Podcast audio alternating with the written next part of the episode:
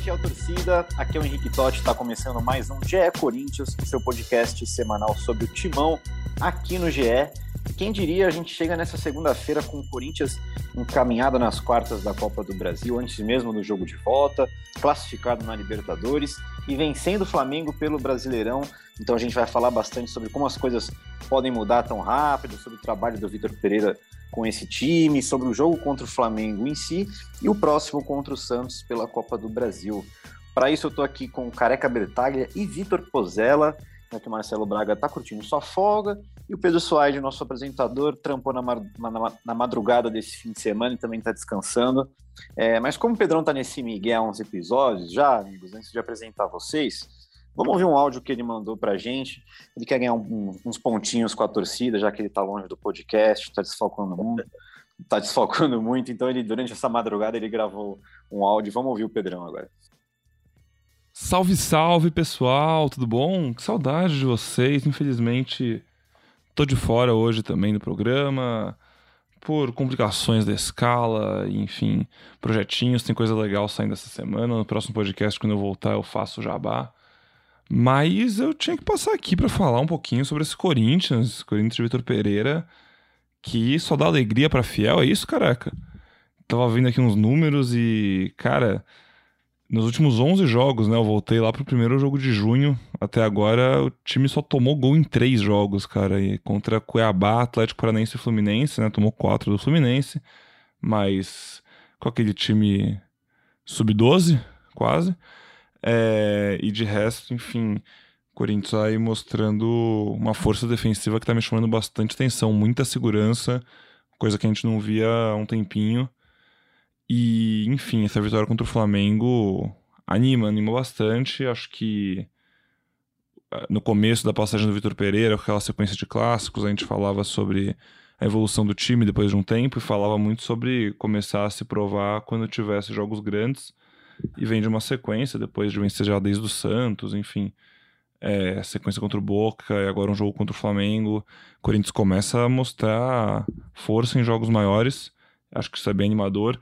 E além disso, também precisa destacar a força que esse time está tendo em casa. Fiel sempre foi um 12 jogador, mas desde que o Vitor Pereira chegou, tá com entrosamento mais afiado, parece, porque 17 jogos em casa, 10 vitórias, 7 empates.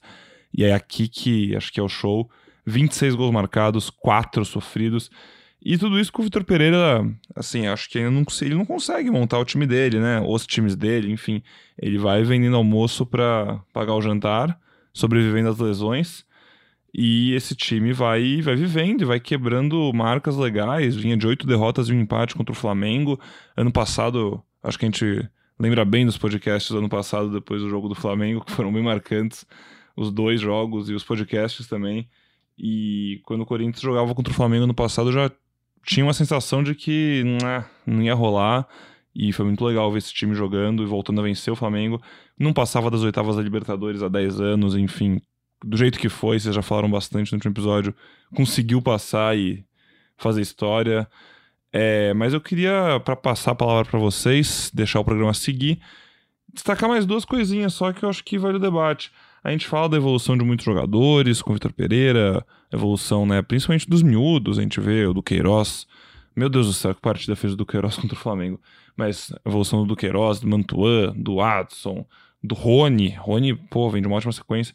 Mas eu queria destacar a evolução mental, cara. A evolução que esse time tá tendo na cabeça. E na questão anímica também. É, nenhum jogador expulso contra o Boca, o que há um tempo seria impensável em um mata-mata de Libertadores. Ainda mais Corinthians contra o Boca, Corinthians passar ileso nos dois jogos. Inclusive, a gente viu o jogador do Corinthians tirando os jogadores do Boca do sério. A mesma coisa aconteceu contra o Flamengo. Então, assim, é um time que tá ficando mais cascudo, um time que tá com a cabeça no lugar. E há pouco tempo era um elenco bem parecido, mas era um time que muitas vezes não reagia, parecia que não sabia se impor, não sabia mostrar força e finalmente volta a ser protagonista, parece que volta a ser mais respeitado pelo que faz dentro de campo, às vezes não na bola, mas na postura, no que quer fazer, mais do que consegue às vezes, e isso vai dando um resultado bem positivo. Ainda tem muito a melhorar, é claro, os desfalques precisam voltar, mas é um time que, pô, sai bem lá de trás, consegue girar a bola. Isso tudo eu tô falando com. Sem ser a escalação que gostaria o técnico, né? Ainda falta aquele último passe, uma presença na área para a gente ter mais finalização. Mas, bom, vamos ver. Acho que vai melhorar isso com o Yuri Alberto, com os retornos. E acho que a expectativa é boa. Acho que o torcedor do Corinthians está se empolgando e começando a se empolgar com razão. Agora, brilhem aí, meus garotos. Logo, logo tô de volta. E um bom podcast. Um beijo para todo mundo na audiência. Boa, depois desse podcast que o Pedro gravou dentro do nosso podcast, é, vamos debater os pontos que ele levantou e começar, claro, com essa vitória em cima do Flamengo. É, vitória que, que mostra como as coisas mudam rápido, né? O Pedrão fala que ano passado, nos anos passados, né, é, dava um certo desânimo pegar o Flamengo, porque o Flamengo vinha numa crescente muito, é, vinha crescendo, o Corinthians não vinha conseguindo os resultados. É, então, bem-vindo, careca. Mostrou que dá para bater de frente, dá para bater de frente nessa Libertadores, mesmo com os desfalques. O Flamengo também estava desfalcado, mas mostrou que, que as coisas mudaram, né? Fala, amigos, boa tarde. Pô, vitória muito boa. É... Acho que o Corinthians nos últimos passou ileso, né, numa semanas em semanas complicadas, né, sem muitos reforços, mas o Corinthians voltou a informar a situação da, dos jogadores que estão no DM e a gente teve boas notícias, né? O William já treinou, é, Renato Augusto, Fagner e Maicon já em transição. Então, acho que o, quem, o jogo que a gente vai ver daqui 20 dias pela Libertadores é, serão elencos e os 11 principais ali, os 11 titulares bem diferentes, mas óbvio que, que uma vitória ontem, da forma que foi, um time organizado, deixa esperança para os jogos de Libertadores e para esse segundo turno do Brasileiro, que daqui três rodadas acaba o primeiro turno e o Corinthians continua entre os quatro ali, é, depois de, como eu disse, semanas complicadas, sem alguns jogadores, mostrando força também do elenco. E agora, mesmo em três competições, é algo que a gente sabe que é muito complicado, o Corinthians segue vivo e na quarta-feira, se Deus quiser, o Corinthians garante mais uma classificação para as quartas de final de um outro campeonato. Boa, a gente vai falar, a gente vai projetar esse jogo de quarta. É, das boas-vindas para o Pozella, bem-vindo, amigo. Foi uma, foi uma vitória com um golzinho contra, né? Foi, mas dentro do contexto que o Corinthians vive, né? Seja de desfalques ou até dos resultados em campo, classificando a Libertadores, é uma baita vitória, né, Pozella? Bem-vinda. Fala, Totti, fala, amigos, careca Bertalha e toda a fiel torcida. Comecei animado, bom dia, boa tarde, boa noite, boa madrugada para vocês que estão ouvindo o nosso podcast, porque Cara, na boa, vou, vou até pedir para a edição. Sobe aquela música da torcida do Corinthians a semana inteira. Puta, Fiquei que esperando. semana do Corinthians, cara. Que semana impressionante.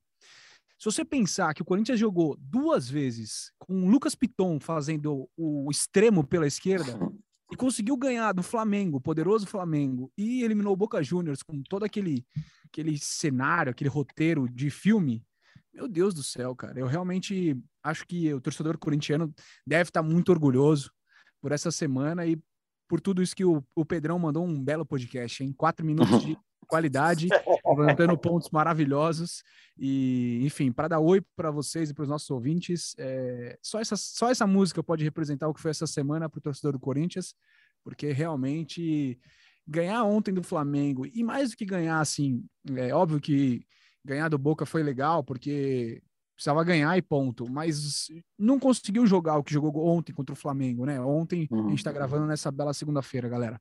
É, ontem o Corinthians jogou bola, cara, mesmo com desfalques, mesmo com o Piton como extremo pela esquerda, e eu gosto muito do Piton, tá? Só acho que ele não tem a menor condição de jogar ali, porque o time fica pouquíssimo agressivo. É, jogou, verdade, bem dizer, só metade do jogo dessa forma, né? Mas é, mesmo o primeiro tempo, eu acho que o Corinthians é, conseguiu elaborar muito bem o jogo, criou alternativas, a bola passou dentro da pequena área do Flamengo três vezes no primeiro tempo. Ah, as finalizações não aconteceram. Não, mas você não precisa ficar chutando a bola para a torcida, para a arquibancada, para dizer que tem número, número de finalização. Né? É, o número não diz nada. O importante é, é, criar ou conseguir situações que poderiam virar gols. E isso, na minha opinião, o Corinthians fez mesmo no primeiro tempo. Então, é impressionante como o Vitor Pereira conseguiu organizar essa equipe e, e, o time consegue, pelo menos na arena, jogar muito bem, mesmo todo desfacelado. Perfeito. Eu estava vendo aqui o Gustavo Silva falar é, na zona mista, né? O Braga mandou os áudios para mim. É, ele fala que o Corinthians entrou um pouquinho é, mais fechado naquela linha de cinco, né, com aqueles alas, por conta do Flamengo. Eu achei legal isso, que o, o elenco está mostrando um entendimento é, bacana em cima das ideias que o Vitor Pereira está propondo é, para cada jogo, né? Já que cada jogo é diferente, porque cada jogo ele tem um desfalque, cada jogo ele tem um suspense, enfim. É, o time está mostrando um entendimento legal é, em cima das propostas do Vitor Pereira. É, você concorda, careca? Que, como que você analisa esse jogo contra o Flamengo? Então, concordo com tudo isso, concordo com o que o Pozella disse. Acho que o, o segredo desse Corinthians é basicamente a organização, mano.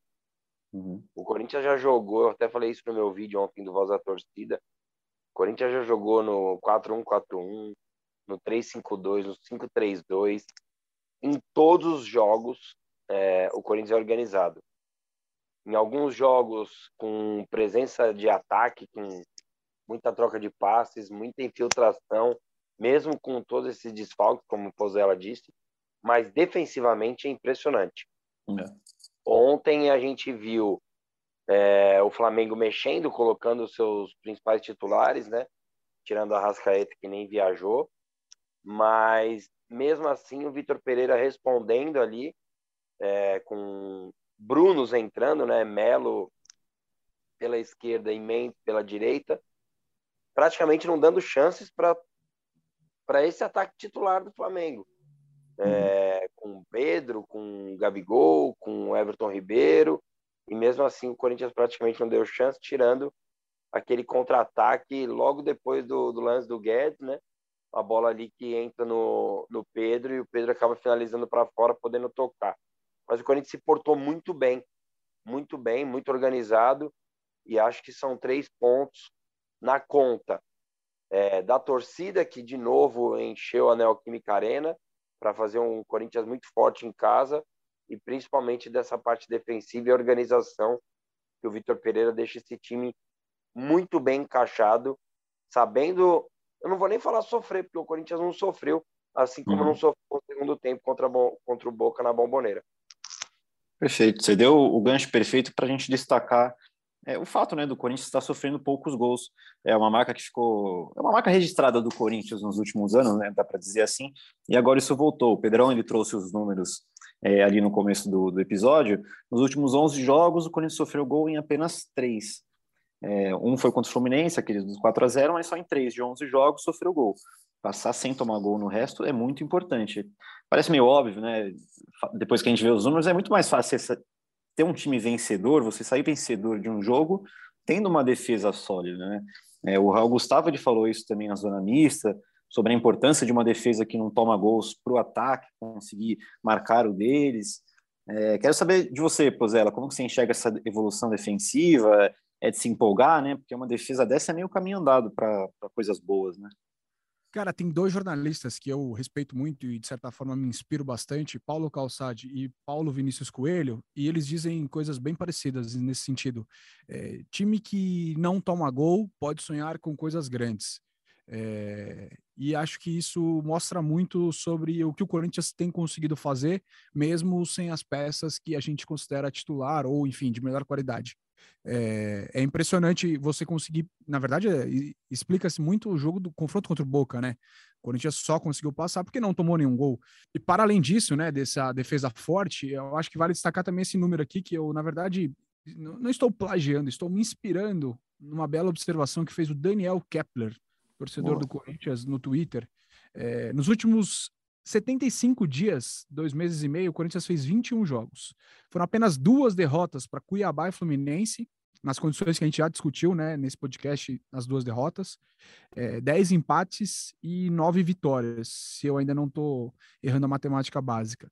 Isso dá um aproveitamento de 59% dos pontos disputados. Isso quer dizer que é o melhor aproveitamento é, por exemplo, que o Palmeiras, líder do Campeonato Brasileiro, que vem fazendo uma campanha maravilhosa na Libertadores, talvez o melhor time do Brasil hoje. É, então, acho que, enfim, números só para resumir o que eu penso sobre esse momento é, que o Vitor Pereira, como bem disse o Careca, conseguiu organizar um time de futebol é, como o Corinthians consegue competir contra qualquer adversário. Mais forte, mais fraco, com jogadores de melhor qualidade, como, como a gente viu contra o Santos, né, que foi um atropelo na Copa do Brasil no jogo de ida, ou nesses últimos jogos. é, Boca e Flamengo. Então, eu acho que é, são belos sinais assim de que o time tem tudo para pelo menos competir. Eu acho que nas Copas, com certeza, e no Brasileirão vamos ver, né? Eu acho que os times estão tropeçando bastante ali na parte de cima, e isso, querendo ou não, vai empolgando. Deixa o time ali bem colocado, e aí falta só um turno, e aí em casa é o melhor time do Campeonato Brasileiro.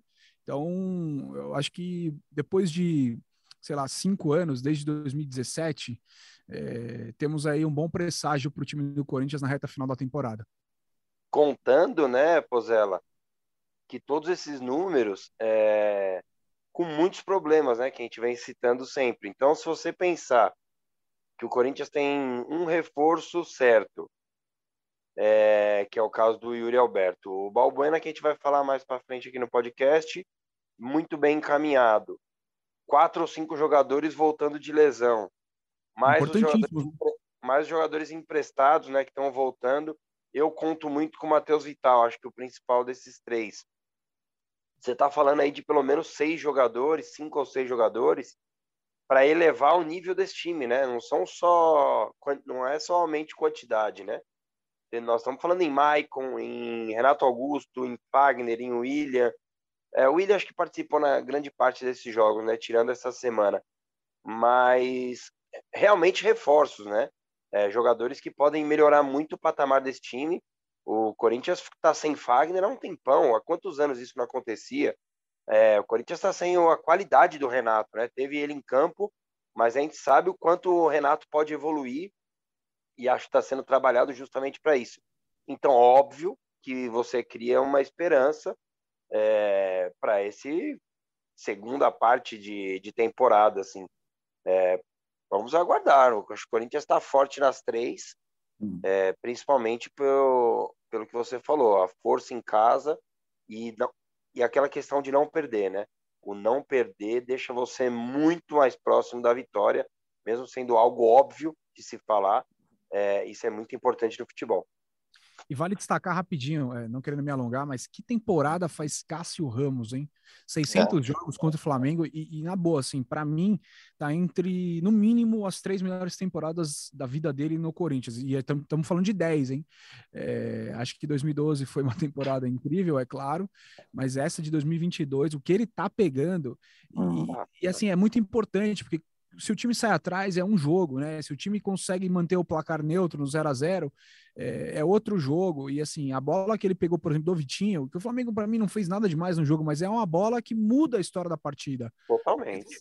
Sair atrás ali, enfim, provoca se expor, provoca aí na uhum. loucura, causa nervosismo, o outro time fica mais confortável. É bola que muda placar né? e campeonato. É. Acho que ele tá Exato. absurdo, assim, um absurdo. Eu vi, seu, eu vi seu. Pode falar, careca, foi mal. Não, não, aproveitando que o Pozella tá falando, né? Eu no, é, nos grupos de WhatsApp aqui, eu já, já, já exigi que alguns amigos se retratassem. É, se você está escutando o podcast e foi um daqueles loucos que achavam que o Cássio tinha que se aposentar, embora do Corinthians, né? Cara, vai lá, manda uma mensagenzinha, faz um post. Eu errei, é, acho que é importante a gente é valorizar. Bonito ter humildade, né? É. é bonito ter humildade, porque, cara, a gente falava aqui no podcast, né? Você é, querer que o Cássio caia, seja reserva, mano, tá. Você tá na sua razão. Mas tratar o Cássio como algumas pessoas tratam, ah, não serve mais, cara, esquece isso aí, você tava louco da cabeça. E o Cássio tem mostrado isso a cada jogo que tá pegando o homem é brincadeira, hein? É, eu, eu, ia falar que eu vi o tweet do Pozella mais cedo, eu até printei, eu falei, pô, eu vou, eu vou atrás desses números do Cássio, sei lá, ver se de, algum, de, algum, de alguma maneira com os números a gente possa elencar ali. Passar uma métrica, né? É, vou, vou dar uma procurada depois, achei bem legal esse tweet seu.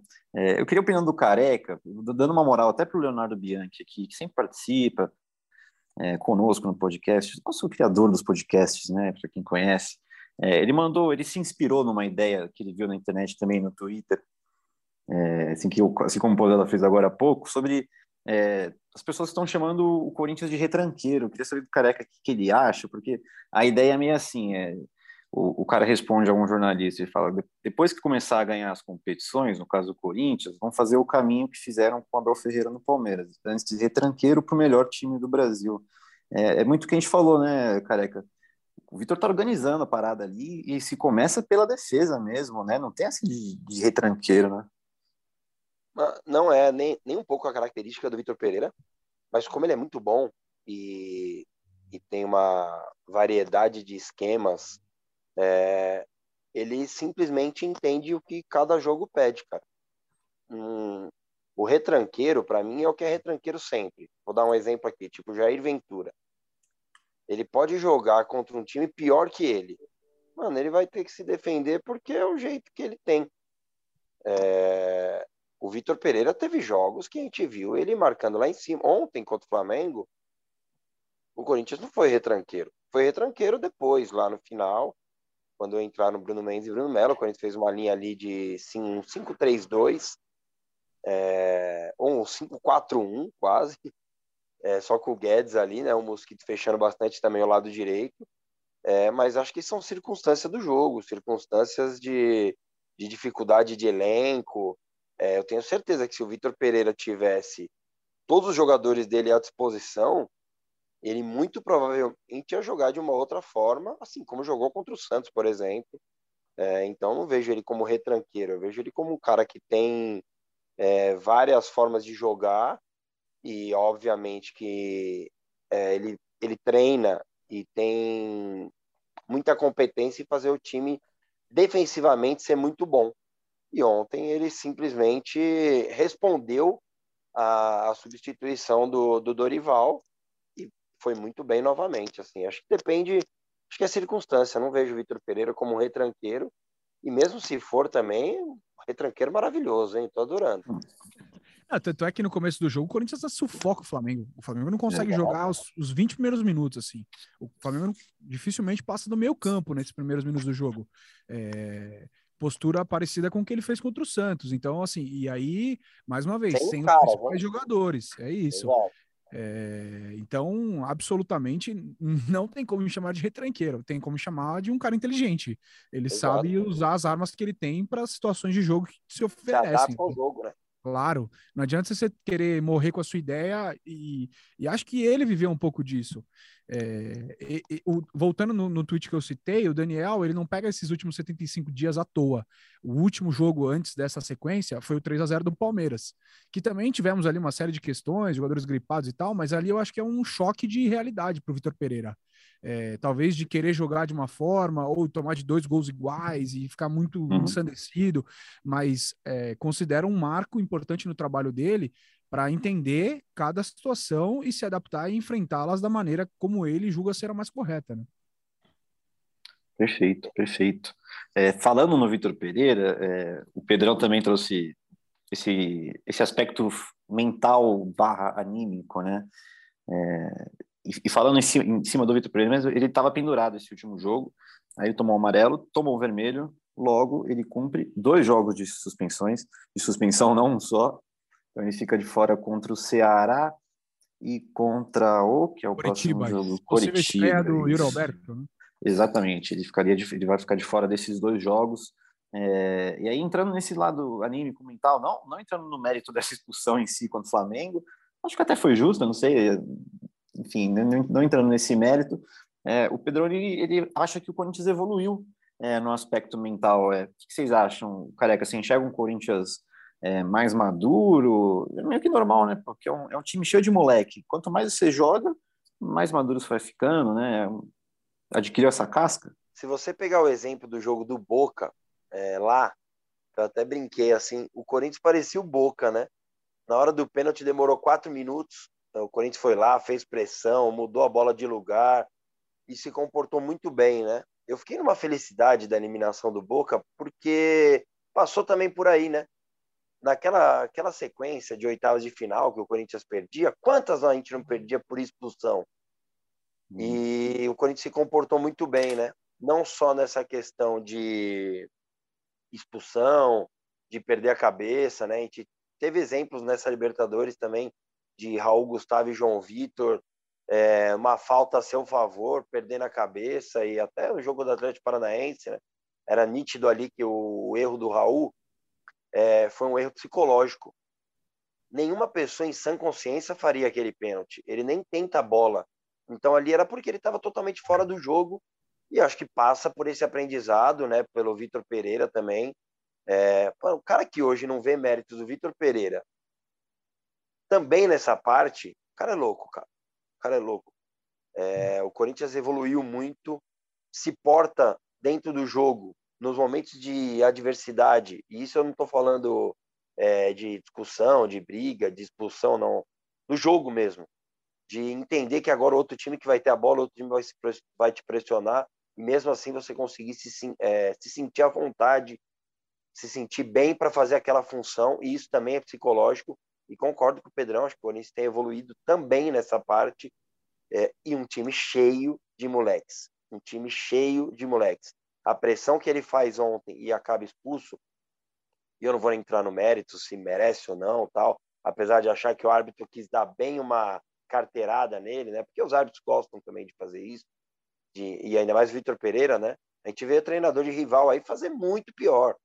Um dia eu fiquei até com vergonha aqui do que o auxiliar do, do Abel fez, cara, com o quarto árbitro. Faltou ele bater no cara.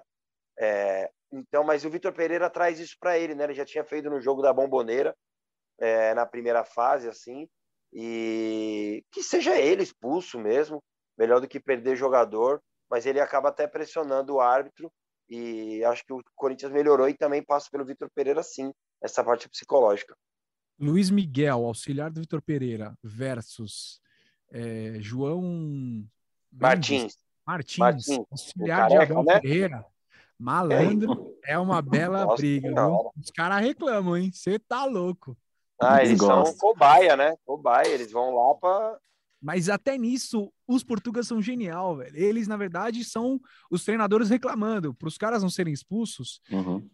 É, quer dizer, em tese, né? O Vitor Pereira às vezes se perde, o Abel também. Mas para eles não serem expulsos, os auxiliares fazem esse papel, entendeu?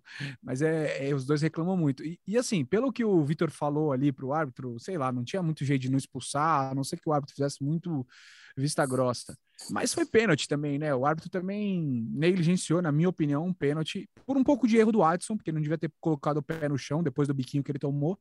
Mas é isso, maturidade de quem é jovem e está começando a carreira.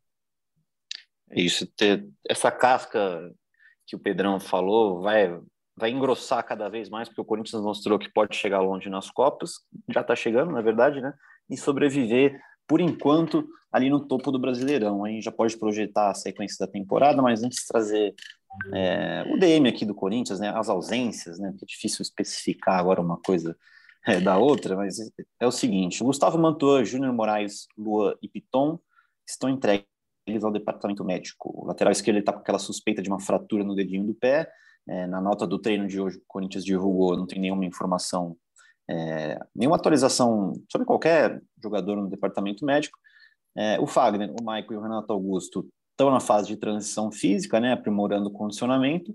E o William, na última atualização do Corinthians antes do jogo contra o Flamengo, é, estava escrito assim, William, é, treino parcial, ou seja, imaginamos que ele já esteja treinando parcialmente ali com o grupo, é, logo está de volta. Então, tendo em vista isso, amigos, é, vamos projetar o próximo jogo, é, que é contra o Santos, oitavas de final da Copa do Brasil, com 4 a 0 dá para meter um time misto, Rosela, Careca? A gente viu que o máximo que pode acontecer é um 4 a 0 ali, como foi contra o Fluminense, mas aí vai para os pênaltis, está tudo certo. Não, brincadeiras, a parte dá para poupar, né? 4 a 0 ali, dá para poupar, ainda mais com o time mostrando que consegue se defender bem, né?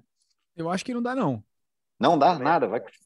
Não, tem que jogar com o que tem de melhor aí, assim, dependendo do que o jogo apresentar, você vai tirando. Entendi. É, eu, eu não acho que é uma boa postura entrar com um time, sei lá. Até porque a gente já tá falando de um time remendado. Você remendar é, o remendo. Vai poupar o quê, né? É verdade, né? Exatamente. Eu acho que tem que ir com quem tem a melhor disposição, assim. Porque também começa a baixar muito a diferença, querendo ou não, ou por idade ou por qualidade.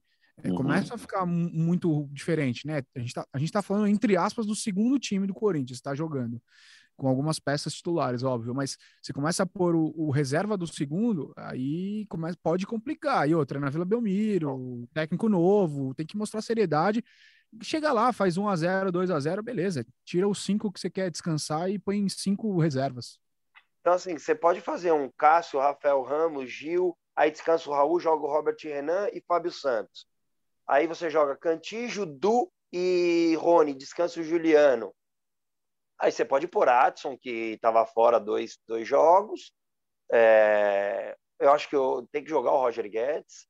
E daí lá no lado esquerdo você volta com o Mosquito, né? Que, uhum. é, que já não ficou um tempinho sem jogar. E você continua com um time forte é, e dá uma descansada em Raul, em Juliano. É, acho que é uma boa opção para jogar contra o Santos. É, e tem esses caras no banco para depois, já no final de semana, um jogo complicado contra o Ceará, é, você poder tendo provavelmente a volta de alguns jogadores e daí depois do dia 18 reforços voltando é, estreando quer dizer ou talvez reestreando né quem sabe aí nós vamos falar de novo Balbuena então acho que dá para fazer um descansar dois ou três certo. e mesmo assim forte para esse jogo eu até tinha pensado em, em Bruno Mendes também é, uhum. Mas daí vai do, vai do Vitor Pereira, não sei como que o Fagner tá, para também não ficar com uma sequência muito grande do Rafael, né? Mas acho que o uhum. Corinthians tem, é, tem possibilidades de descansar, principalmente Raul, que vem numa sequência muito grande, e daí o Gil, porque é o único meia, né? Desses internos, assim, o cara que se aproxima mais da área. É, é isso, é isso. no lugar do Juliano ou Careca? Eu, eu colocaria o Cante de primeiro e liberaria Duqueiroz e Rony como internos. Dureza, é, o Rony que inclusive meia, é, o Rony que inclusive não entendi. Acho que o time fica sem aquele aquele meia mais avançado, é, né? O Coutinho arma por fica. trás, mas fica fica sem esse meia. É, só que assim, acho que o jogo não vai pedir muito esse meia aí. E acho que o Corinthians teria uma bola longa boa do Cantijo, podendo achar num contra-ataque. O Santos vai dar espaços, né? É... Adson eu... e Mosquito. Adson e Mosquito. Ele, ontem eles trocaram bastante de lado, né, no segundo tempo. É, os dois rendem bem pelo lado direito, né? É, o Adson trazendo por dentro ali no pé invertido e o Mosquito com profundidade. É, mas você tem o Roger Guedes também, eu manteria. E daí, é, ao contrário, assim, ao contrário não, até do que você falou, às vezes o jogo vira um a um ali, e daí você tira o Roger Guedes, põe o Giovani e descansa depois, assim. É, mas acho que até a saída do Cantillo ontem no intervalo foi pensando também no jogo do Santos, é, você ter controle de posse de bola e poder achar uma bola longa lá e garantir a classificação. É, acho que são opções, acho que são uhum. opções em cima do que o Corinthians tem. Mas a minha preocupação é o Raul, mano. É, ele vem numa sequência muito grande de jogos, inclusive jogando bem. Hein? Ontem fez um baita jogo, por baixo, por cima, antecipando. Foi muito bem no jogo Raul. Para mim, o melhor do Corinthians ontem. É, é isso. Provavelmente vão ter algumas mudanças, porque eu estava aqui com a nossa planilha aqui, né, que a gente anota tudo. Por exemplo, o Cantilho está numa sequência de três jogos seguidos como titular. É, o Piton já está numa de quatro como titular, mas maior ainda é, entrando no segundo tempo. Então, é aquilo, né? Depende da avaliação física dos caras lá dentro, né? E aí é, pode rolar uma surpresinha aqui ou ali, mas é por aí mesmo, né, Então. O Kurt é... 45 só, né? Contra o. É, então. Tem todo esse planejamento aí. E já antes do Boca também tinha jogado pouco. Uhum. Contra o Fluminense, jogou só o primeiro tempo também. É isso, a gente vai tentando desvendar o planejamento aqui, fazendo o nosso, né, careca? Porque depois do Santos é Ceará no sábado, depois Curitiba na quarta em casa, depois Atlético Mineiro fora e Botafogo seis dias depois em casa. E depois vem o primeiro, o primeiro jogo das oitavas de final da Libertadores. Para o próximo podcast, você pode trazer o planejamento pronto para o Vitor Pereira. É. Demorou, careca? É, na verdade, eu acho que o número, número é importante, né? Acho que depois do jogo do Ceará, você tem pelo menos mais quatro, cinco jogadores voltando, né? É. Voltando e barra estreando, né? O caso do Yuri Alberto. Exatamente. É, vamos encaminhar então para os dois assuntos finais, amigos. Primeiro sobre Balbuena, né? Porque Marcelo Braga, mesmo de folga, né? Ele traz as informações para nós.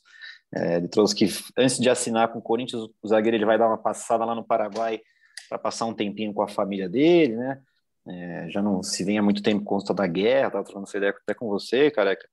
É, então o Balbuena vai passar esse tempinho lá com a família antes de vir para o Brasil assinar com o Corinthians e de qualquer jeito ele só pode estrear depois do dia 18, né? É, assim como o Yuri Alberto, que provavelmente estreia no dia 20 contra o Curitiba.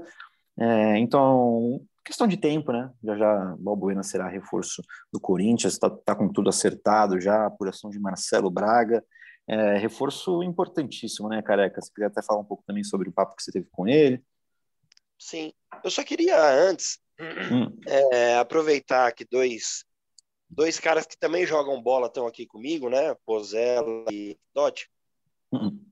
Que, cara, é sobre o lance do Roger Guedes.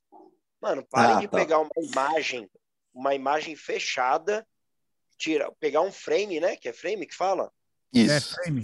Fala, porra, seria mais fácil ele tocar a bola, amigo. Quem fala isso não tem ideia do que é jogar bola, tá? pegar uma imagem lá e falar, oh, era só ele tocar a bola aqui. Pô, como se fosse simples.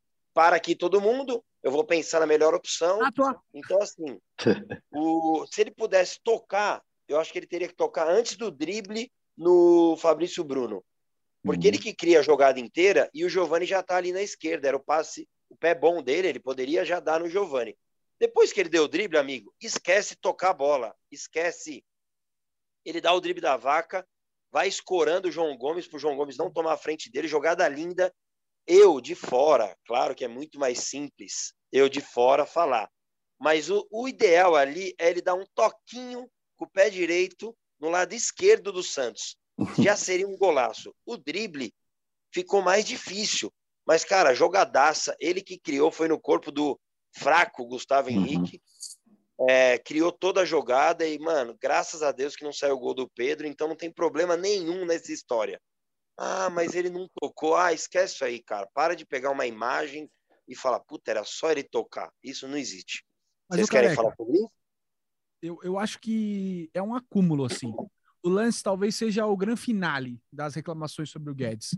Tem uma jogada, cara, que beira o inacreditável. O Bruno Mendes consegue um cruzamento, a bola ia chegar nele no segundo pau, é, o Rodinei desvia Cabeça. e tira dele. Cara, ele fica se lamentando do lado da trave e a bola tá no pé do Bruno Melo. E o Corinthians para fazer o gol e ele fica lá, ai, que o Rodinei tirou, que o cruzamento não veio do jeito que eu queria.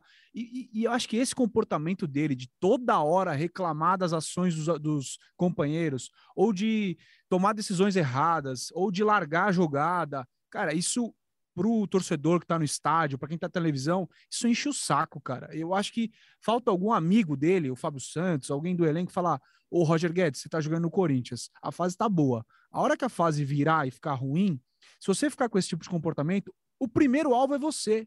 Então eu acho que a reclamação sobre ele não tocar ou não ser gentil com um moleque da base, vem muito do comportamento dele dentro do jogo, dentro de campo, entendeu? Eu sei que, pô, jogador... Característica dele, eu acho, viu? Mas jogando ridicularmente, como a gente joga amador. Eu sei como irrita, às vezes o passe não vir, ou o facão, e a posição que ele joga, às vezes fica correndo ingrato para um lado para o outro, mas ele tem que se adaptar um pouco ao lugar que ele tá, apesar da característica dele. Essa, essa postura dele com a torcida do Corinthians não vai dar certo. É, enquanto vai... tá tudo bem, beleza. A hora que começar a ter problema, for eliminado aqui e ali, espero que não seja, mas pode acontecer, é, vai ficar ruim para ele, entendeu? E aí eu acho que talvez ele pudesse ser mais cordial com seus colegas de campo. Essa jogada realmente, eu acho que você tá com razão, jogada rápida, ele criou a jogada, tava quase caindo toda hora. A única chance que ele poderia tocar, eu acho que é no, na pisada, quando ele bate todo desequilibrado, caindo. Se ele pisa, o Giovani faz o gol sem ninguém na frente. E seria ainda mais genial. Mas eu acho que essa postura é dele. É muito diferente, né? Para fazer é, isso. Mas, mas eu acho que ele tem qualidade para isso. Eu acho que ele tem qualidade para isso. É que ele queria mesmo. Ele queria mesmo finalizar a jogada. Todo aquele construído é que, era é... muito bonita. Ali é 47 de segundo tempo também. É, o tá cara cansado, já tá o cérebro não acompanha né? o corpo. É. Exato. Hum. É, o cara, mas, careca... Oi. Pode falar, pode falar. Nisso que você falou, eu até concordo em partes, assim, é, que acho que em alguns jogos ele pode, inclusive em alguns jogos, em alguns momentos, ele até, é, ele até faz isso, assim, mas aí parece que ele esquece e volta para aquilo que ele, por uhum. característica mesmo tal, e esse lance ele lamenta muito da cabeçada, mas acho que não é nem do cruzamento, porque o cruzamento é muito bom. Acho que ele lamenta porque ele faz até um movimento ali, o cara do, do Flamengo tira o gol praticamente, né? Ele tava Eu sei lá o que ele tá lamentando, mas ele não pode ficar parado com a bola acho na, que é isso, é. na, na área. É, ele ficou do lamentando porque acho que é a sede de fazer um gol também, né? Ele tá precisando desse gol. É, Mas assim, eu só queria falar disso porque eu acho de uma injustiça tão grande as pessoas simplesmente pegarem um frame ali e falar, olha, só ele ter tocado, cara. Não é assim que as coisas É. funcionam. Mas vamos lá. Vamos Não, ainda, so- Balbuena. ainda, ainda sobre isso, ainda sobre isso. né? É, tava pra- então. para falar disso, porque não sei se, se você sabe aqui, eu e Pozella somos dois dos melhores atacantes da TV Globo aqui de São Paulo, né? Então eu queria é, é- é quase um Romário e Bebeto, então eu queria saber do Bebeto o que, que ele faria é, nessa ocasião. Cara, eu sou canhoto, né? Ali eu não perderia o gol, não. velho. E Eu agora eu, não leve, perderia. eu não perderia, não. eu tô leve, menos 11 quilos, eu tô voando. Sexta-feira na pelada. Totti, eu fiz um golaço de Ibra, assim. Puta, que, que delícia jogar futebol É. magro. Ah, Eu Pozella não, magro é outro conseguiria, eu não conseguiria dar aquele drible lá. Mas se eu tô na cara do gol ali canhoto, eu não perco também, não. Perfeito, perfeito. Acho que a gente, a gente falou É, sobre o trip no nosso podcast já é, É isso. Bom demais, bom mas- demais. Mas, só mas vamos craque, lá, né? Vamos lá, Balbuena, cara. Balbuena, Balbuena. mano, ótima contratação. é, jogador identificado com o clube, campeão aqui no clube. É, hoje, até um, torcedor me mandou uma mensagem no, no Instagram. é, ele falou: Mano, não sei se vocês já falaram isso lá, mas o Balbuena, naquele dia contra o Palmeiras em 2018, foi praticamente um gol dele, né? É, aquele pênalti que ele tirou na reclamação lá do pênalti Mandrake que iam dar para o Palmeiras naquela final em 2018, e ele que faz aquela pressão toda. O Balbuena é aquele cara do é sangue no olho, é tapa na orelha, então ótima contratação. É, vamos só esperar confirmar, né? E sobre a família dele, a família dele, desde que começou a guerra, essa situação toda, né, complicada, ele se antecipou, né, até para não acontecer igual aconteceu com os brasileiros lá em, em Kiev, né? Ele está na outra ponta, né, da, dessa situação toda, mas ele já se antecipou, a família já está no Paraguai há um tempo. É, então acho que nada mais justo que ele dar uma passada lá, né? Mesmo porque, como o Totti disse, só no dia 18 ele, a partir do dia 18 ele pode jogar. Então deve passar lá o final de semana, jogar uma bola ali com o filho dele que gosta. E daí, na segunda, o homem deve estar chegando por aí. Já mandei uma mensagem para ele se ele precisa que vá buscar ele no aeroporto. Ele ainda não respondeu. Mas se ele quiser, eu faço essa corridinha aí para ele, né? dou um desconto. E se Deus quiser, teremos Fabian Balbuena, o general, de volta. É, o Balbuena, para o torcedor que não lembra, né? É só olhar no, no Rivale aí, o palestra, tem um tal de Gustavo Gomes. O cara joga muito e apita o jogo. Balbuena é. Não, não quero comparar jogadores, mas tem a mesma característica. Joga Sim, muito e apita o jogo. Perfeito. Vai ser importantíssimo para esse, pra esse elenco do Corinthians, agora que o João Vitor saiu, né? Então, é, vamos só esperar a chegada de Balbuena. É, tem Vital e Ramiro treinando também, né? Voltaram de empréstimos. Eu já vi o Careca falar bastante desses dois. Queria ouvir do, do Pozella. É, o que pensamos, o que pensa sobre Vital e, e Ramiro. Dá para envolver um. Hoje, hoje eu estava vendo no Twitter, né? Rola sempre aquelas especulações, né? Aí os caras já estavam. Pô, manda o Ramiro, o Luan, o Janderson, traz o Ferreirinha no Grêmio. O que, que você acha desses dois? novo por aí, né? Igual o Zenit. E eles iam mandar o Yuri Alberto e iam levar o. Enfim, não vou falar o nome de ninguém para não ficar chato. É, eu acho que ajudam, cara. Eu acho que vão ajudar bastante. É, principalmente o Vital, eu concordo com o Careca. Eu acho que é um jogador que tem qualidade. É, eu acho que eu sempre acreditei muito no potencial dele. A gente sempre imaginou, né, cobrindo ali o Corinthians e tal, que uma hora ele ia desencantar, uma hora ele ia desencantar. É, por incrível que pareça, acho que ele se destacou bastante com o Silvinho. Ele talvez tenha se tornado, junto com o Mosquito, um dos principais jogadores daquele elenco. Mancini, Mancini. É, com o Mancini, desculpa. Com o Mancini, antes do Silvinho. Aquele elenco do Mancini é, que tinha muita dificuldade, né? Mas ele foi muito bem, fez vários gols naquela jogadinha dele de cortar para dentro e bater. É, tava muito bem. E eu acho, acredito que o maior problema ou desafio do, do Vital é a própria cabeça, a confiança dele para jogar. Eu acho que bola ele tem. Então, e aí falamos já bastante como o Vitor Pereira né, tem credenciais para melhorar também nesse aspecto qualquer jogador. E o Ramiro, cara, eu, diferentemente da, da Twitter bolha do Corinthians, eu acredito que é um jogador é, nota 6,5, 7, que ajuda muito. É, tive a oportunidade de fazer o acesso total com ele lá, né, na época do Mancini, e ele tinha uma importância de vestiário absurda. É, mas obviamente que é muito mais importante o que as pessoas fazem dentro de campo do que no vestiário. Mas é importante ter pessoas diferentes no vestiário, como o Ramiro é. Um cara bastante esclarecido, lúcido, inteligente, é, que ajuda muito, principalmente jovens. Então eu acredito que o Ramiro, bem treinado, bem orientado, é, ele não vai ser nada espetaculoso. Ele é o Ramiro, a gente sabe que é as funções que ele pode exercer, mas acho que ele pode ajudar, principalmente nesse elenco curto do Corinthians. Perfeito. Careca quer complementar rapidinho? É, na verdade, assim. Eu assino eu, embaixo. Eu conheço, eu conheço o Ramiro e ele, cara, muito do bem, mano. Muito do bem de verdade. É, a gente tinha um relacionamento da hora até eu, eu entrar na Globo, então isso acabou impactando um pouco assim, perdão, na nossa hein, resenha. Na nossa resenha, mas assim, o que eu penso é, do Ramiro é o seguinte: eu gosto muito do Vital e sempre tive esse negócio, uma hora ele vai, uma hora ele vai, tanto que quando é, surgiu uma, uma vez uma possível negociação para Roma, eu falava, mano, esse cara vai evoluir. Eu falava até do Gerson, né? O Gerson saiu aqui do Flamengo, do Fluminense, minto, como um cara de beirada ali, numa enhaca do caramba, e voltou como um cara é, que jogava por dentro, que competia bastante, e eu consigo ver essa força no Vital é, num 4-1-4-1, eu, eu consigo imaginar o Vital nesse jogador que faça área a área. Ele tem um, ele arrasta bem, ele é forte.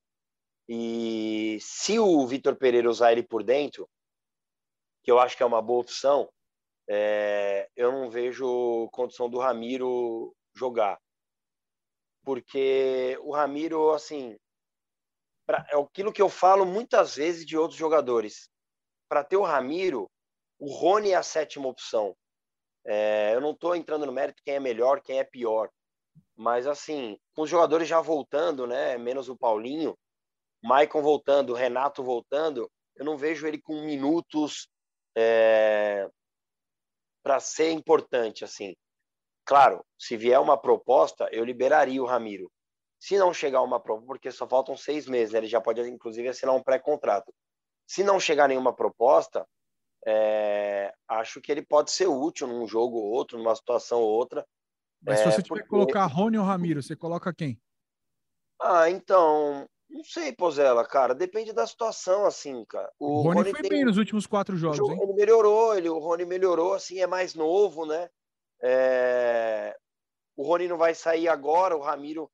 Então, eu até vi o treino, eu vi uma foto hoje do treino, é, até falaram que o Ramiro quer continuar no Corinthians mas acho que para um jogador que queria continuar no Corinthians, acho que ele poderia ter se, se apresentado um pouco melhor.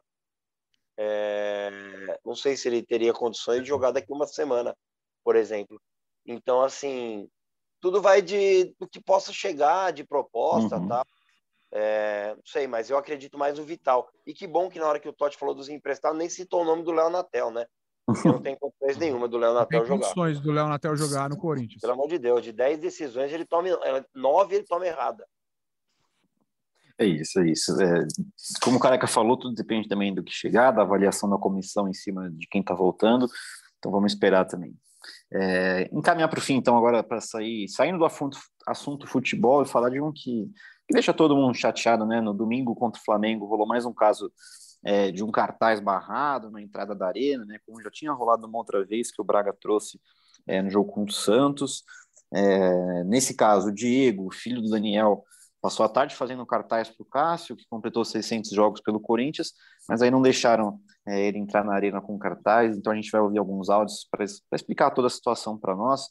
É, o primeiro é exatamente do Diego e do Daniel, explicando o que aconteceu. Fala Marcelo, tudo bem? Que é o Diego. Aqui é o Daniel. Então, Marcelo, sexta-feira que aconteceu foi o seguinte, cara. É... O Diegão passou a tarde inteira fazendo cartaz para poder entrar na arena com ele, né? Mostrar pro Cássio. Por ser um treino, a gente achou que poderia entrar com cartaz, né? Porque dia de jogo a gente sabe que é um pouco mais, mais difícil entrar essas coisas. Aí chegando na arena, o Diego tentou entrar com cartaz, a mulher da revista, porque ele entrou com a minha esposa, a mulher da revista falou que não podia entrar, que tinha que pedir para a polícia. Aí ele foi até a polícia, pediu para entrar. O policial pediu para ver o cartaz ainda, pediu para o Diego abrir o cartaz, ele abriu o cartaz, mostrou para o Diego, mas mesmo assim não liberou a entrada. E, e o Diego foi muito chateado, porque quando a gente entra na arena, a gente vê vários cartazes no setor oeste ali, principalmente, né? Tive um cartaz pro William, pro Fagner, pro próprio Cássio. E aí o clube também postou na rede social que a, eu acho que o nome dela é Yasmin, ganhou a camisa do William. Muito feliz por ela ter ganhado a camisa, por sinal. Mas o Diego foi muito chateado, porque só o dele não pôde entrar, sabe? É, a sensação que fica é que alguns podem, outros não, e, e é isso, sabe? Você quer falar alguma coisa, Di? Ah, eu quero, né? Porque eu fiquei bem chateado no dia. Fiz com todo carinho a tarde inteira. Mas o que mais me deixou triste foi ver um monte de gente lá com cartaz e só o meu não pode. Aí a gente chegou em casa, fiquei bem triste. Mas aí é isso. Obrigado, Marcelo, pela atenção aí. Bom serviço. Obrigado novamente aí pela atenção. Agora a gente vai ouvir o advogado Rodrigo Murrubia, que é especialista no Estatuto do Torcedor, é, para entender o que a, a lei fala, né? Importante. Vamos ouvir o Rodrigo. É, o artigo 13A do Estatuto do Torcedor determina que é proibido portar ou ostentar cartazes, bandeiras, símbolos ou outros sinais com mensagens ofensivas, inclusive de caráter racista ou xenófobo. Portanto, da perspectiva jurídica, cartazes com proibições a rivais seriam perfeitamente enquadráveis como ofensivos. É, portanto, não, não há o que se questionar essa atitude da PM. Já por outro lado, a questão de proibição de cartazes com mensagens de amor ao clube, pedido de camisas de torcedores, isso poderia ser considerado exagerado, inclusive extrapolando o que determina a lei, é, pois não há nenhuma proibição. No entanto, dá para entender essa atitude da PM, talvez por uma questão logística, tá? de acesso ao local. É, imagine que todos os torcedores resolvessem levar um cartaz, cada um, um com uma mensagem ofensiva, outro com uma mensagem é, é, xenófoba, outro com uma mensagem de amor ao clube, e coubessem aos policiais verificar um a um, ou seja, isso geraria uma fila imensa num espetáculo com, com torcida é, gigantesca, e mais, deixaria a cargo do policial decidir se aquele conteúdo é ofensivo ou não. Ou seja, ficaria é, sujeito a arbitrariedades. Portanto, talvez para evitar esse tipo de situação, eles proíbam qualquer tipo de, de cartaz, assim não, há, não, não tem que ser feita nenhuma verificação. Tá? Então, esse, esse seria o meu entendimento sobre a primeira questão. Por último, vamos ouvir como o Corinthians se posiciona. O presidente Duri Monteiro Alves falou sobre isso na live é, feita no dia do treino aberto, na sexta-feira, é, falando exatamente sobre essas restrições da, da Polícia Militar. E o Corinthians tenta, junto com os órgãos responsáveis, com a Polícia Militar, com o Ministério Público, que a gente possa fazer uma festa melhor nos estádios, né? A gente não tem mais as bandeiras, a gente agora não pode ter fumaça, não pode ter uh, outro tipo de, de, de, festa, principalmente as bandeiras, né? Então o Corinthians vem pedindo isso, só para o torcedor saiba que o Corinthians quer as bandeiras de volta, o Corinthians quer uma festa melhor nas arquibancadas. Eu acho que isso não, não representa nenhum tipo de risco ao torcedor e muito pelo contrário, né? Uh, só engrandece o espetáculo e é o que a gente busca. Boa, fechou. Pegamos todos os lados da, da história. É, o Rodrigo ele traz os pontos né, do, do estatuto de que é, não é certo você barrar esses, esses cartazes com, é, com mensagens de, de apoio a alguém, de, de carinho. É, é, correto, sim, barrar cartazes com propagação de ódio, enfim, ele explica direitinho, é, mas também fala sobre, é, basicamente sobre contingente, né, que o policia, não dá para deixar na mão do policial é, decidir o que pode entrar, o que não pode entrar. Mostra um pouco como que é toda a situação é, no Brasil em, em, si, né? Eu acho uma, uma bagunça é, que, que, cada hora pode uma coisa, um passa, o outro não passa. O que, que vocês acham, Pozella? Qual a sua opinião sobre tudo isso? Cara, esse assunto que me tira um pouco do sério, assim, é... para quem me conhece um pouco mais, né, sabe quanto eu me indigno na vida pessoal, profissional, enfim, eu não consigo ser um, um, um europeu é, sempre mantendo a calma, eu realmente às vezes me, me fico bem puto com várias situações. E essa é uma dessas, assim, que me irritam, é, principalmente pela maneira como o Ministério Público e a Polícia Militar de São Paulo trata o tema estádio de futebol. É, é, é, assim, na boa, eu entendi tudo que o advogado falou, enfim, o que a regra, o que a lei diz, mas é muita falta de bom senso, é muita falta de compaixão, muita falta de, de amor no coração, de entendimento, de olhar para um cartaz desse que um garoto faz. Obrigado, Cássio. Eu vou ler o cartaz para quem está ouvindo a gente. Obrigado, Cássio. Boa. Me dá sua camisa ou sua luva e vai, Corinthians.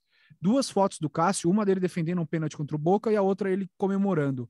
Acho que é o Mundial. É um garotinho, uma criança, um pré-adolescente que passou ali boa parte do, do tempo no domingo é, tentando ali, imaginando como seria se ele entregasse esse, esse cartaz ao Cássio, o grande ídolo da, vila, da vida dele, né? Um cara que pode mudar a vida de muita gente como inspiração. E aí, é, a Polícia Militar de São Paulo, que deveria zelar por nossa segurança, é, vai lá e assim destrói, na verdade, a realização de um sonho de um garoto, porque acha que o contingente dela não vai ter condições de analisar cada cartaz que todo mundo levar ao estádio. Pelo amor de Deus, né? Isso é, é, levar tudo muito ao pé da letra, é ter muita falta de entendimento do que representa o futebol na vida das pessoas. Eu acho muito importante que os clubes de futebol é, estejam nessa batalha, porque senão parece que a gente é tudo bobo aqui, fica falando, ah, que isso é, isso é ridículo. É igual a história de torcida, né? No estádio, é, como o Petralha já disse aí, que há um grande plano para deixar apenas torcida única nas arquibancadas de todo o Brasil. É, então, assim, é lamentável a maneira como é, nossos governantes ou nossas instituições de segurança olham para o futebol. Porque um, um, dia é o problema da torcida organizada, no outro é o cartaz que uma criança faz. Então, eu não sei o que, que eles veem no futebol, nesse produto que a gente trabalha, alimenta, né? E, e, e que move muita paixão, muita inspiração, muito sonho. É, eu realmente é, lastimo, assim, por, por, por esse comportamento e isso me indigna, assim, eu acho ridículo. Pô, assino, assino 100%. É, acho que de tudo que o Pozella falou, acho que destacar a falta de bom senso, acho que é o principal, cara. É, é um absurdo, né? a gente vê tanta, tipo, intolerância, uma criança, cara. E quando eles têm, eles precisam agir realmente, daí não age, né?